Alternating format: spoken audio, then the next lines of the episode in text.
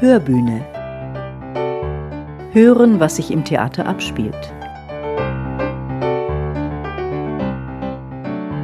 Bereits Anfang Juni hat das Theater Heilbronn seinen neuen Spielplan für die Saison 2022-23 veröffentlicht. 26 Premieren stehen auf dem Programm. Zum Spielzeitausklang, jetzt kurz vor der Sommerpause, möchte ich Ihnen in dieser Podcast-Folge der Hörbühne noch einen Einblick bieten in das, was Sie ab September auf den vier Theaterbühnen und auch darüber hinaus erwartet. Mein Name ist Katja Schlonski. Seien Sie herzlich willkommen. Ja, starke Geschichten will das Heilbronner Theater bieten, die ihre Kraft aus der Analyse gesellschaftlicher und sozialer Zusammenhänge und aus der Kenntnis der menschlichen Psyche ziehen. Auch ein Spielzeitmotto gibt es wieder. Dazu meint Intendant Axel Vornam. Wir kommen nicht drum rum. Wir finden immer wieder schöne Texte und schöne Sätze von berühmten Autoren und die nehmen wir dann. Und manchmal was heißt manchmal, sind die auch toll, also weil man drüber nachdenken kann und weil die einem dann sozusagen nochmal eine andere Sicht ermöglichen. Und was sagt uns das diesjährige Motto? Nichts bewahrt uns so gründlich vor Illusionen wie ein Blick in den Spiegel. Das ist ein Zitat von Aldous Huxley. Ja, auf der einen Seite ist es natürlich auf den ersten Blick so, wenn ich in den Spiegel schaue, sehe ich mich selber und kann mich also sozusagen kritisch betrachten. Das ist das eine, aber das ist sozusagen für uns in diesem Fall erst nur äh, der erste Schritt. Also sozusagen die Widerspiegelung, die man da wahrnimmt. Und äh, der zweite Schritt ist aber der, ist es nicht so, dass wir uns auch selbst zum Teil darüber hinwegtäuschen, wenn wir uns sehen. Also wo wir sozusagen dem ersten Blick vertrauen und muss man nicht den zweiten Blick wagen und der zweite Blick ginge dann vielleicht auf das, was hinter dem Spiegel ist. Und das ist die Frage, die uns viel stärker an dieser Spielzeit umtreibt. Also wo wir versuchen wollen, angesichts der sage ich mal, gesellschaftlichen oder gesellschaftspolitischen Diskussionen animieren wollen, doch nach größeren Zusammenhängen zu fragen. Also sich nicht nur auf tagespolitische Erklärungen zu verlassen, sondern weiter zurückschauen muss, also was den historischen Kontext anbelangt, was bestimmte ökonomische, wirtschaftliche, politische Zusammenhänge angeht. Und das ist angesichts der denke ich, komplizierten und zum Teil auch verdrießlichen Weltlage umso notwendiger geworden, dass man also nicht auf die einfachen Wahrheiten reinfällt, die einem so gerne suggeriert und angeboten werden. Dazu habt ihr verstärkt auch auf Klassiker oder moderne Klassiker zurückgegriffen? Ja, aber die beschäftigen sich auch alle mit dem Thema, also mit dem Zusammenspiel Individuum, Politik, Individuum, Gesellschaft. Welche Rolle kann ich da spielen? Wie kann ich sozusagen als Einzelner noch handlungsfähig bleiben? Habe ich überhaupt die Möglichkeit zu handeln? Wie geht das? Wie stark muss ich Widersprüche aushalten? Oder wie handle ich Widersprüche aus, wie ich, gehe ich mit Konflikten um. Und das sind so Essentials ja äh, der Dramatik seit der Antike. Und insofern ist es ein Zugriff, den wir da machen auf Stücke, die natürlich dann also bestimmte speziellere Themen auch haben, wie meinetwegen Physiker oder Maß für Maß, auch mit denen man sich, glaube ich, in die gegenwärtigen gesellschaftlichen Veränderungen einbringen kann. Und da ist es nötig, bitter nötig, also wieder in Zusammenhängen zu denken und das auch zu trainieren und nachzufragen.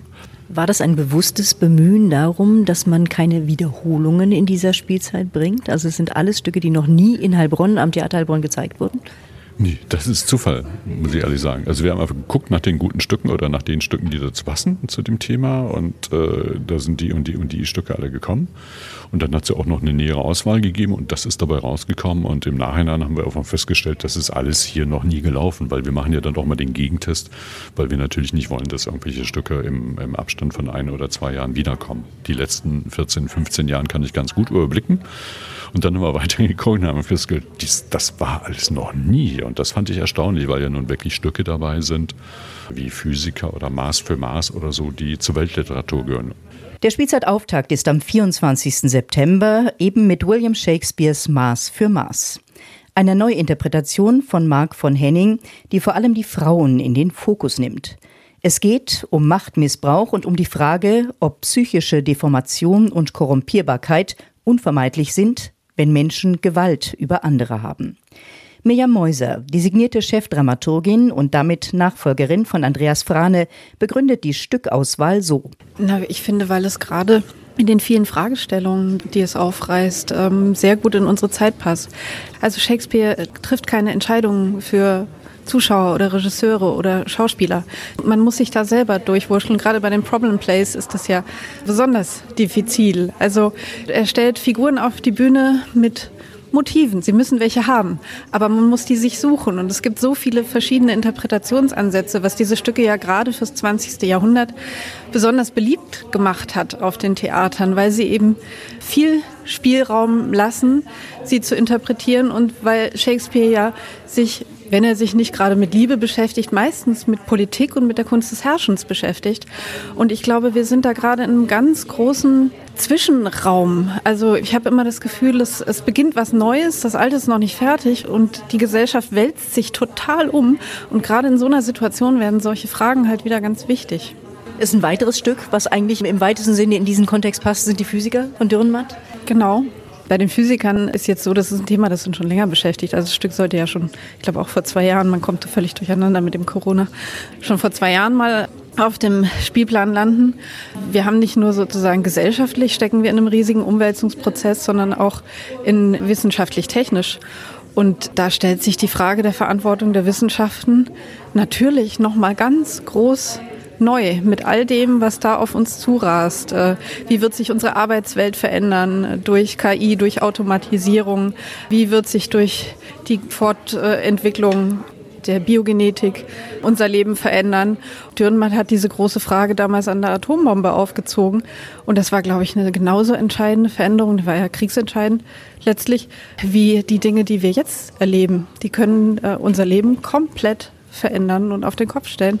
Und äh, die Frage nach der Verantwortung der Wissenschaften und ob man wirklich alles, was man kann, machen muss, die stellt sich da ganz groß. Die Physiker dann ab April 2023. Ja, und an dieser Stelle auch noch der Hinweis, dass ich im Podcast nicht alle geplanten Stücke einzeln beleuchten werde. Für genauere Informationen empfehle ich das türkisblaue Spielzeitbuch, das an der Kasse im Theaterfoyer kostenlos zu haben ist. Die zweite Premiere der neuen Spielzeit am 1. Oktober, die wollen wir hier aber noch erwähnen, denn dazu sagt die Chefdramaturgin. Was mir sehr wichtig ist, ist The Who and the What, weil das wirklich ein Stoff ist, der sich mit äh, den Schwierigkeiten von Migration beschäftigt, also für die Menschen, die migrieren, mit der großen Frage, wie viel Anpassung an die Gesellschaft, in die man emigriert, leistet man? Und wo wird diese Anpassung, die man ja notwendigerweise leisten muss, wo wird die zu einer Form von Assimilation, die einen in Schwierigkeiten und Konflikte mit äh, der Kultur bringt, aus der man stammt. Das ist, finde ich, ein ganz großes, spannendes Thema, weil es auch in dieser Hinsicht sich unsere Gesellschaft total verändert. Also jetzt hört man das erste Mal in den Medien immer wieder, dass Deutschland ein Einwanderungsland ist. Das war ja vor ein paar Jahren noch umstritten. Also wir müssen uns diesen Fragen stellen und ich freue mich total, dass wir sozusagen auch im Spielplan vom Jungen Theater da mit Absprung von Rabia Hussein ein Pendantstück haben, wo diese Fragen gerade für junge Menschen auch behandelt werden und was übrigens übrigens ein ganz, ganz tolles Stück ist und das hat auch den Deutschen Jugendtheaterpreis bekommen vor zwei Jahren, glaube ich. Wir freuen uns total, dass wir die deutschsprachige Uraufführung davon bekommen haben. Aber das bietet sich natürlich auch an, in der Stadt mit 150 verschiedenen Nationen dieses Thema aufs Tablett zu bringen. Natürlich. Und gerade bei den jungen Leuten haben wir inzwischen offensichtlich, also das sind die Zahlen, die ich gelesen habe, über 73 Prozent Menschen mit Migrationshintergrund. Also wir müssen uns mit diesen Themen beschäftigen und wir müssen diese Menschen auch versuchen anzusprechen, glaube ich, wenn wir als Theater weitermachen wollen und äh, uns auf die einlassen und ähm, wünschen uns natürlich auch, dass sie zu uns kommen. Also dass wir sozusagen in einen kulturellen Austausch treten. Und äh, allein in dem Sinne finde ich das ganz, ganz wichtig, sich mit solchen Stoffen zu beschäftigen. Nun habt ihr ja in dieser ausgehenden Spielzeit auch Erfahrungen damit gemacht mit Hawaii.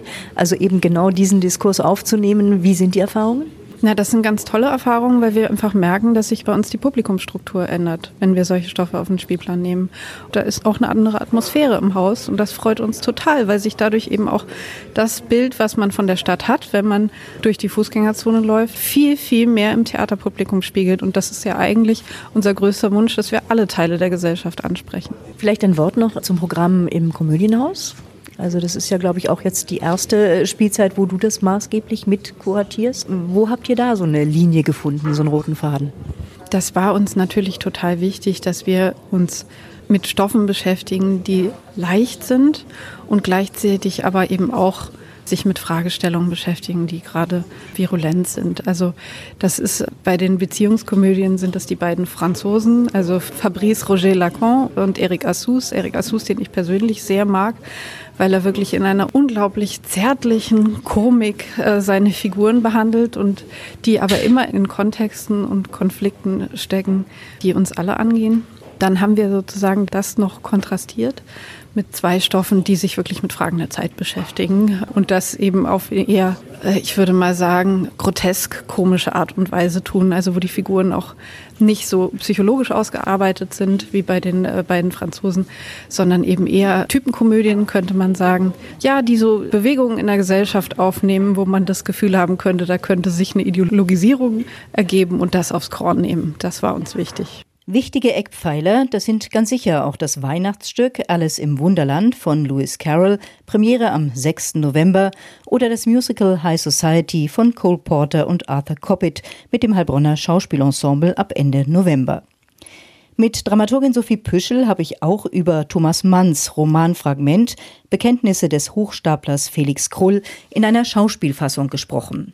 Ab dem 14. Januar 23 ist das Stück zu sehen. Meine Frage, was macht für dich die Hauptfigur aus? Für mich zeichnet vor allem die Titelfigur aus, dass sie eine unglaublich moderne Figur ist. Eine Figur, die gerade durch ihre Wandlungsfähigkeit ähm, sich auszeichnet und ähm, sehr schnell die Chancen, die ihr das Leben bietet, erkennt, sie beim Schopfe packt und niemals Opfer ist, sondern immer aktiv das Leben für sich gestaltet und immer mit den Möglichkeiten, die das Leben einem bietet, umgeht und dabei auch eben nicht davor zurückscheut, sich bestimmten Situationen auch anzupassen und sich permanent auch neu zu erfinden. Und ich glaube, das ist etwas unglaublich Modernes an diesem Krull, der nun ein Projekt ist, an dem Thomas Mann quasi sein gesamtes Leben geschrieben hat, also eigentlich schon etwas zurückliegt, in historisch gesehen von der Zeit und trotzdem aber eben unglaublich modern und heutig erzählt. Es ist im Übrigen auch Schul- und Prüfungsstoff und äh, ich bin sehr gespannt auf die Arbeit und den Zugriff von Georg Schmiedleitner, der ja zum ersten Mal hier am Hause arbeiten wird, der gerade diese Rasanz und das Tempo des Stückes versucht herauszuarbeiten und äh, versucht einen Weg zu finden, dieses in die Welt hineingeworfen zu sein von Felix Krull und ähm, dieses, dass ihm permanent quasi die Dinge passieren und er reagiert und gleichzeitig aber auch der Macher seines Lebens ist, zu erzählen. Und ähm, ja, dann habt ihr gute Erfahrungen gemacht mit Ferdinand von Schirach am Haus äh, und es kommt die zweite Produktion, Gott selbstbestimmt leben, selbstbestimmt sterben. Was heißt das? Welche rechtlichen Konsequenzen sind auch daran gebunden? Welche, welche Verantwortung und welche Schwierigkeiten oder auch moralische Dilemmata stellt sich das auch dem Umfeld der Person, die aus dem Leben scheiden möchte? Und diese ganzen moralisch-ethischen Fragen versucht Ferdinand von Schirach in seinem Stück Gott nachzugehen und das aus verschiedenen Perspektiven zu beleuchten und lässt quasi ganz viele Stimmen aufscheinen, sowohl die medizinische Frage als auch auch die ethische Frage als auch die Frage der Religion, der persönliche Zugriff äh, der Hauptfigur auf, auf diesen Aspekt. Und ich glaube, das ist eine Frage, die uns alle letztendlich umtreibt. Eine Frage, die wir uns alle irgendwann stellen müssen. Wie wollen wir leben und wie wollen wir sterben? Und ähm, niemand ist davor gefeit, vor einer derartigen Entscheidung zu stehen. Und deshalb finde ich dieses Thema ähm, unglaublich wichtig für den Spielplan.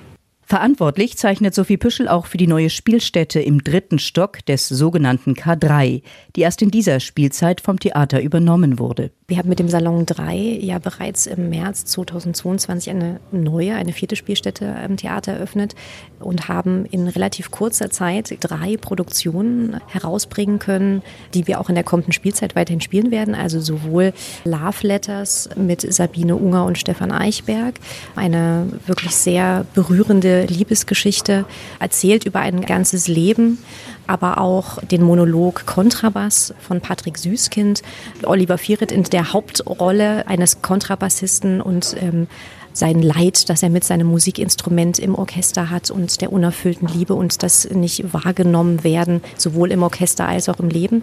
Und das Ein-Personen-Musical von Georg Kreisler, heute Abend Lola Blau, mit Sarah Finkel in der Rolle der Lola Blau.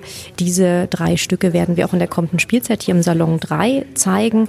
Und darüber hinaus werden wir auch Neuproduktionen herausbringen. Es wird aber auch Gastspiele geben und wir sind äh, selbst ganz neugierig darauf, diesen Ort, der wie gesagt ja erst relativ neu ins Leben gerufen wurde, zu sehen, wie er sich entwickelt, ihn zu beleben, ihn auch mit einem sehr vielfältigen, abwechslungsreichen Programm zu beleben, sei es durch die Gastspiele und sei es aber auch durch die neuen Produktionen, die in der kommenden Spielzeit noch entstehen werden. Insgesamt fünf neue Stücke werden vom Ensemble des Jungen Theaters in der Box in der kommenden Spielzeit herausgebracht.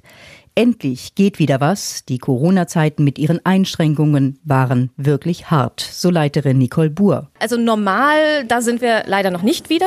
Wir haben inzwischen schon ein paar Vorstellungen wieder gehabt, die voll waren in der Box. Aber wir kriegen auch immer noch die Rückmeldung, dass die Schulen damit beschäftigt sind, ihren Stoff nachzuholen, dass sie dann doch vielleicht lieber einen Ausflug machen, dass Theater dann vielleicht doch einigen erstmal ein bisschen nach hinten gerutscht ist im Kopf. Also bei normal sind wir noch nicht, aber wir sind auf einem guten Weg dahin. Nun ist es deine zweite Spielzeit als Leiterin des Jungen Theaters, die du auch mit kuratiert hast. Mhm. Also wovon habt ihr euch da leiten lassen? Es ist ja ein Riesenspektrum, was ihr anbieten müsst. Also von den Dreijährigen angefangen bis zu 14-, 16-Jährigen, also kurz vorm Abitur. Also ihr müsst ja für alle Altersgruppen eigentlich was anbieten. Ja, mit einem Thema für alles würden wir uns zu sehr einengen. Leitthema ist aber immer das, was uns alle beschäftigt, als Menschen, als Gesellschaft. Und deswegen bin ich vor allem froh, dass wir mit King A wirklich ein Stück haben, was auch für junge Menschen Demokratie und die schwierigen Fragen des Zusammenlebens transparent macht, erlebbar macht. Dann natürlich mit Absprung haben wir auch ein Stück, was mitten im Zentrum der Fragen steht, die wir uns gerade alle stellen. Und ansonsten geht es im Prinzip immer darum, Menschsein zu reflektieren. Und das kann man mit kleinen Kindern genauso machen wie mit Grundschülern und mit älteren Kindern und Jugendlichen. Und mir ist immer sehr wichtig, wie können wir in Dialog miteinander treten? Wie können wir partizipative Angebote machen? Wie können wir auch Kinder und Jugendliche wirklich mit einbinden? Stücke ab drei oder ab sechs, neun, zehn oder auch 14 Jahren an alle Altersklassen ist gedacht.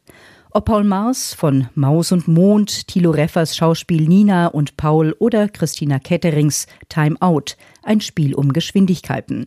Auch Wiederaufnahmen aus der laufenden Spielzeit sind in der Box geplant. Nun soll hier aber noch einer zu Wort kommen, der seinen Hut nimmt und Schauspieldirektor in Pforzheim wird. Andreas Frane nämlich, langjähriger Chefdramaturg mit einem Hang zum Musiktheater, zur Oper, zu Tanz und Komödie. Wie geht es da nun weiter? Ich glaube, das wird sich fortsetzen, weil über die zehn Jahre Zusammenarbeit mit Häusern entstanden ist, die ja auch ihr eigenes Profil haben oder mit Kompanien. Zum Beispiel äh, Nationaltheater Mannheim Tanz mit Stefan Toss hat eine langjährige Tradition, die schon äh, vor meiner Zeit mit Christian Martin Mollner begonnen hat.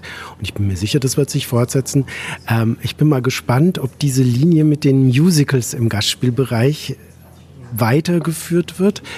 Das ist was, was mir besonders am Herzen gelegen hat und was ich jetzt auch mitnehme an mein neues Haus. Aber ich habe hier immer empfunden, dass ein sehr, sehr aufgeschlossenes und sehr begeistertes Publikum gerade für den Bereich Musical da ist und eben nicht nur für die Standards wie My Fair Lady oder Kiss Me Kate, sondern auch für etwas unbekanntere oder innovative Formate, wie es jetzt dieses Swing Street Gastspiel aus Fürth ist. Und du stehst ja auch so ein bisschen für die sogenannte, na, sagen wir mal, Komödie mit Tiefgang. Also so die anspruchsvollere Komödie, sehr viel französischen Stoff hast du eingebracht. Ja, aber das sieht man jetzt an diesem Spielplan. Also das ist ja jetzt von Frau Püschel und Frau Dr. Mäuser gemacht und das wird einfach so weitergeführt, weil ich glaube, da ist auch ein Herz für die Komödie mit Thema. Schuhe, Taschen, Männer, Extrawurst oder achtsam Morden. Allein diese Titel versprechen Spaß im Komödienhaus. Und erwähnen möchte ich hier auch noch zwei Operninszenierungen des Intendanten Axel Vornamen, Dvorak's Rosalka und Mozarts Le Nozze di Figaro. Aus Hannover kommt außerdem im Juni 23 noch Marco Göckes Balletterfolg Nijinsky nach Heilbronn. Soweit mein kleiner Einblick in die Spielzeit 2022-23 und eine letzte Frage an den Intendanten Axel Vornam. Mit welchem Gefühl gehen alle Beteiligten jetzt auf die neue Spielzeit zu? Guten. Also wir haben Lust drauf. Also das hat natürlich auch sehr stark mit der äh, Corona-Pandemie zu tun, dass wir zwei Jahre im Prinzip ausgebremst waren oder nur teilweise so arbeiten konnten, wie wir es gewohnt waren. Und insofern ist das äh, ein großes Vergnügen, wieder einen Spielplan zu machen, von dem wir hoffen, dass wir ihn auch so realisieren können, wie er geplant ist. Und von dem wir natürlich auch hoffen, dass er das Interesse des Publikums findet. Und das ist ja etwas, was wir gegenwärtig wieder beobachten und was für die äh, Schauspieler ja auch unbedingt wichtig ist, dass man hinterm Vorhang steht, bevor der Lappen aufgeht. Man hört das Brummen im Zuschauerraum. Die Leute sind da, das Foyer ist voll. Äh, man sieht, dass die Leute hinter auf der Terrasse sitzen vorm Theater, noch über die Theaterabende diskutieren. Und das ist ja sozusagen, das ist das Essentielle des Theaters, dass man mit dem Zuschauer in, in Austausch kommt. Und da gibt es auch Bewährtes, was über all die Jahre sich entwickelt hat, weiterentwickelt hat und äh, wiederkommen wird. Also die Festivals werdet ihr beibehalten. Genannt sind hier nur die Imaginale, Tanzheilbronn, Science and Theater, und, und, und. Und wir werden natürlich auch nochmal im Kinder- und Jugendtheaterbereich so eine Art kleines Festival machen von Schultheatergruppen. Das hat jetzt in den letzten Jahren durch Corona auch nicht stattfinden können. Also, es gilt, fest die Daumen drücken, damit Corona nicht wieder allzu heftig in den Spielplan reingrätscht. Mir bleibt jetzt Ihnen einen guten Sommer zu wünschen. Bleiben Sie fröhlich und gesund und machen Sie es gut. Ihre Katja Schlonski.